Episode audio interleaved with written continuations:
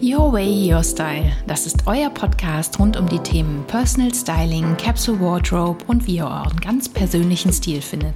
Ich bin Julia von Just Style Me und ich begleite euch hier auf eurem Weg zu eurem Styling. Ich freue mich, dass ihr dabei seid. Ihr Lieben, was habe ich euch mitgebracht heute?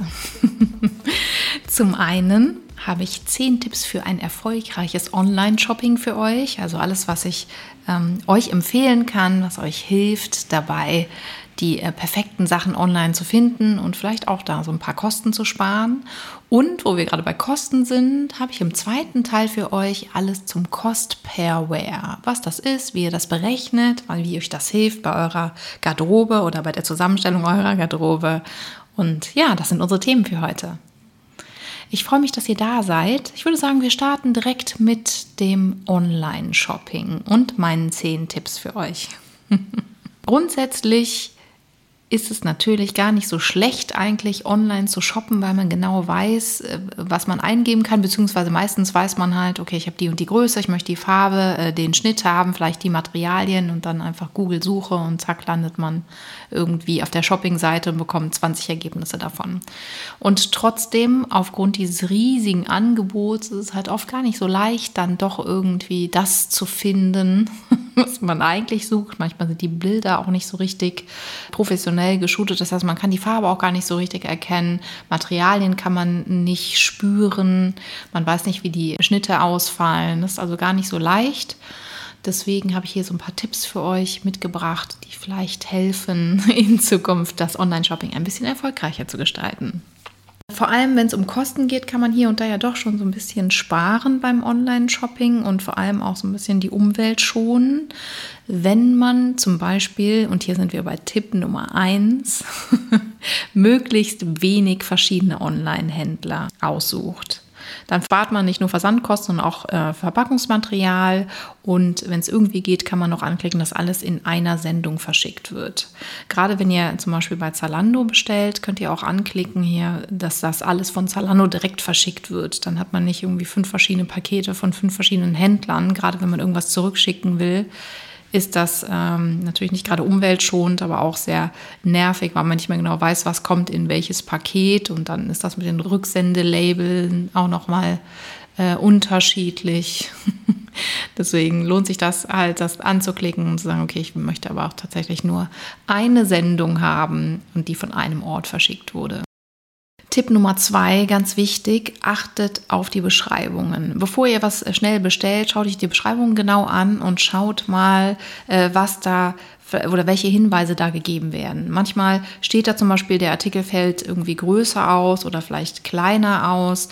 Manchmal stellt man vielleicht auch noch die falsche Größe. Also vorher, ganz wichtig, bevor ihr irgendwas bestellt, mal nachmessen, ob eure Größe auch der Größe des Herstellers entspricht. Man kann tatsächlich nicht mehr wirklich nach Größen gehen, sondern es ist eher so, dass äh, die, die einen die Sachen immer viel zu groß anbieten, die anderen die Sachen immer viel zu klein. Das heißt, es lohnt sich einmal die, äh, ein Zentimetermaß in die Hände zu nehmen, einmal um den Körper zu legen und zu messen und das dann mit dem Hersteller zu vergleichen. Viele Seiten haben auch so eine ähm, Maßtabelle auf der Seite. Da kann man dann nochmal genau nachschauen, welche Größe man bestellen sollte.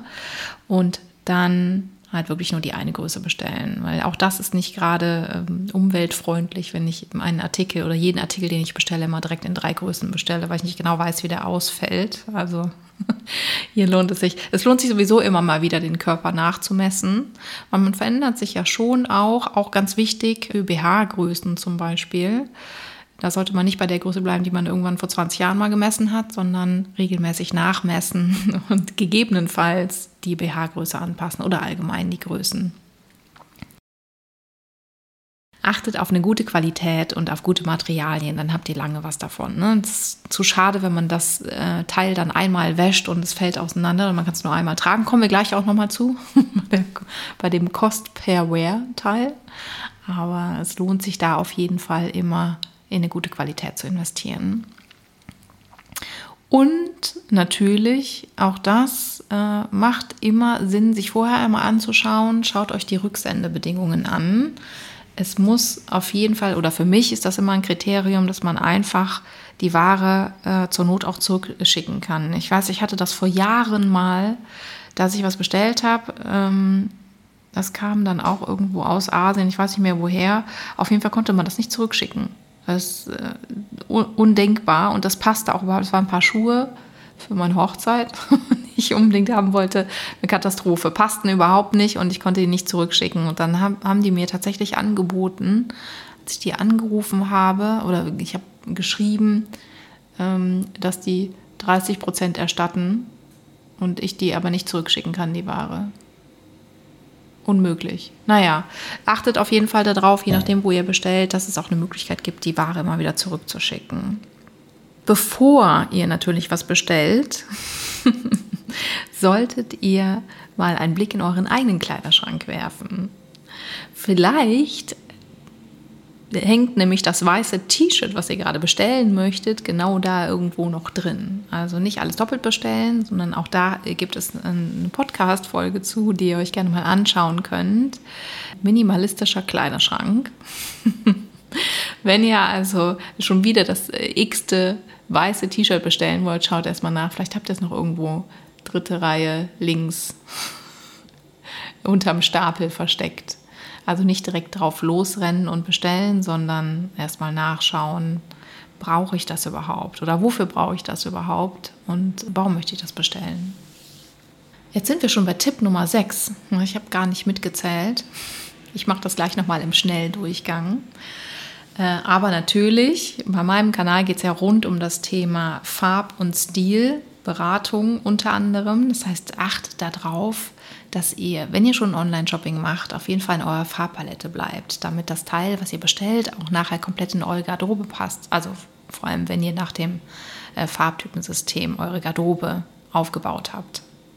Es lohnt sich auf jeden Fall, sich damit einmal zu beschäftigen, weil dann kann man, wenn man selbst wenn man ein einzelnes Teil bestellt, das dann auch super kombinieren, beziehungsweise dann passt das auch zu allen Teilen, die man im Schrank hat. Natürlich bin ich auch ein Riesenfan von irgendwelchen Schnäppchen und wenn ich sehe, dass es irgendwo Prozente gibt bei meinem Lieblingsmodelabel, dann schaue ich da direkt drei, viermal nach. Aber lasst euch dann da, davon nicht verleiten, irgendwas zu kaufen, nur weil es gerade irgendwie im Sale ist. Ja? Wenn ihr ähm, gute, qualitativ hochwertige Kleidung kaufen möchtet, dann kauft die quasi, ihr könnt die im, Sale kaufen, aber ihr nur dann, wenn ihr auch bereit wärt, den Originalpreis dafür zu bezahlen. Oder den reg regulären Preis. Die man nur kauft, weil es so günstig ist, das sind dann meistens die Teile, die nachher im Schrank hängen und die man nicht ansieht. Vielleicht sogar noch mit Preisschild versehen. Das sind dann die Sachen, die ich dann meistens mit meinen Kundinnen wieder aussortiere. Ähm, ja, das war vielleicht irgendwie ein Designer und ja, das hat man dann besonders günstig bekommen, aber irgendwie hatte man sowieso nichts dazu zu kombinieren und eigentlich hätte man normalerweise dieses Teil auch gar nicht gekauft. Das ist so die Ausrede, die dann immer kommt. Also schaut euch das Teil genau an und überlegt mal, ob ihr das auch gekauft hättet, wenn es der äh, ursprüngliche Preis gewesen wäre. Das hilft immer ganz gut. Und wenn ja, dann definitiv zuschlagen. Wenn ihr was Neues gekauft habt und ihr habt euch jetzt entschieden, dieses Teil irgendwie äh, zu behalten oder beim Online-Shopping erfolgreich wart, dann äh, solltet ihr auf jeden Fall schauen, was ihr aus eurem Kleiderschrank aussortiert. Ne? Weil es bringt nichts, immer wieder was Neues reinzupacken und was reinzupacken, was reinzupacken. Dann haben wir wieder das Problem, wir sehen den Wald vor lauter Bäumen nicht mehr. wir stehen morgens vorm Kleiderschrank und wissen nicht, was wir anziehen sollen, weil man einfach überhaupt nicht weiß, wie man es. Äh, also zum Teil sieht man ja dann nicht mal alles, weil man alles so vollgestopft ist mit Klamotten und man vergisst die Dinge auch, die irgendwie hinten äh, in der zweiten Reihe sich stapeln. Deswegen, wenn ihr was Neues kauft, auf jeden Fall überlegen, was kann ich denn dafür wegtun? Vielleicht das Schnäppchen vom letzten Mal, was, was ich nie anhatte. Auch hier gibt es dann super Möglichkeiten, wie man das irgendwie gebraucht, bei irgendwelchen Plattformen oder so wieder loswerden kann. Aber äh, nicht den Kleiderschrank unnötig vollstopfen. Was sich auch immer lohnt und ich selber ein großer Fan von bin, ist, die Kleidung nach Möglichkeit gebraucht zu kaufen. Natürlich äh, ist das immer so eine Frage, ob das dann hundertprozentig passt. Manchmal kann man es halt dann eben nicht zurückgeben, aber man kann ja auch alles anpassen lassen. Ne? Wir vergessen das oft, dass es äh, heutzutage noch Schneider gibt, die Styles perfekt auf euren Körper anpassen. Aber das ist auch gar nicht so teuer. Ne? Also wenn ihr irgendwas bei irgendeinem Reseller oder bei einer Second-Hand-Plattform findet, könnt ihr das super auch dann vielleicht in eine Nummer größer kaufen und euch anpassen lassen. Das lohnt sich. Und gerade die äh, Mode, die sowieso schon im Umlauf ist, ist sowieso die nachhaltigste. Ne? Also immer wieder auch mal bei den Plattformen vorbeigucken, zum Beispiel Mädchenflugmarkt, Rebell oder äh, wie sie alle heißen. Wenn ihr zum ersten Mal irgendwo bestellt, dann lohnt es sich auch mal ganz kurz auf die Bewertungen zu schauen. Haben wir extrem viele schlechte Bewertungen, dann sollte man vielleicht noch mal überlegen, ob man da wirklich was bestellen möchte. Also noch mal kurz checken, was ist denn das jetzt gerade für ein Händler? Und wenn da vor mir schon irgendwie 100 Leute schlechte Erfahrungen gemacht haben, dann überlegt lieber noch mal, ob das wirklich der richtige Platz ist, um jetzt das nächste äh, Teil zu kaufen vorbeugend sozusagen. so, also nochmal meine zehn Tipps. Tipp Nummer eins, möglichst bei wenig verschiedenen Online-Händlern kaufen, um Versandkosten und Verpackungsmaterial zu sparen. Tipp Nummer zwei, auf die Beschreibungen achten, wie fällt der Artikel aus, aus und so weiter. Stimmt die Größe. Tipp Nummer drei, achtet auf die Materialien, und entscheidet euch immer für eine gute Qualität und gute Materialien.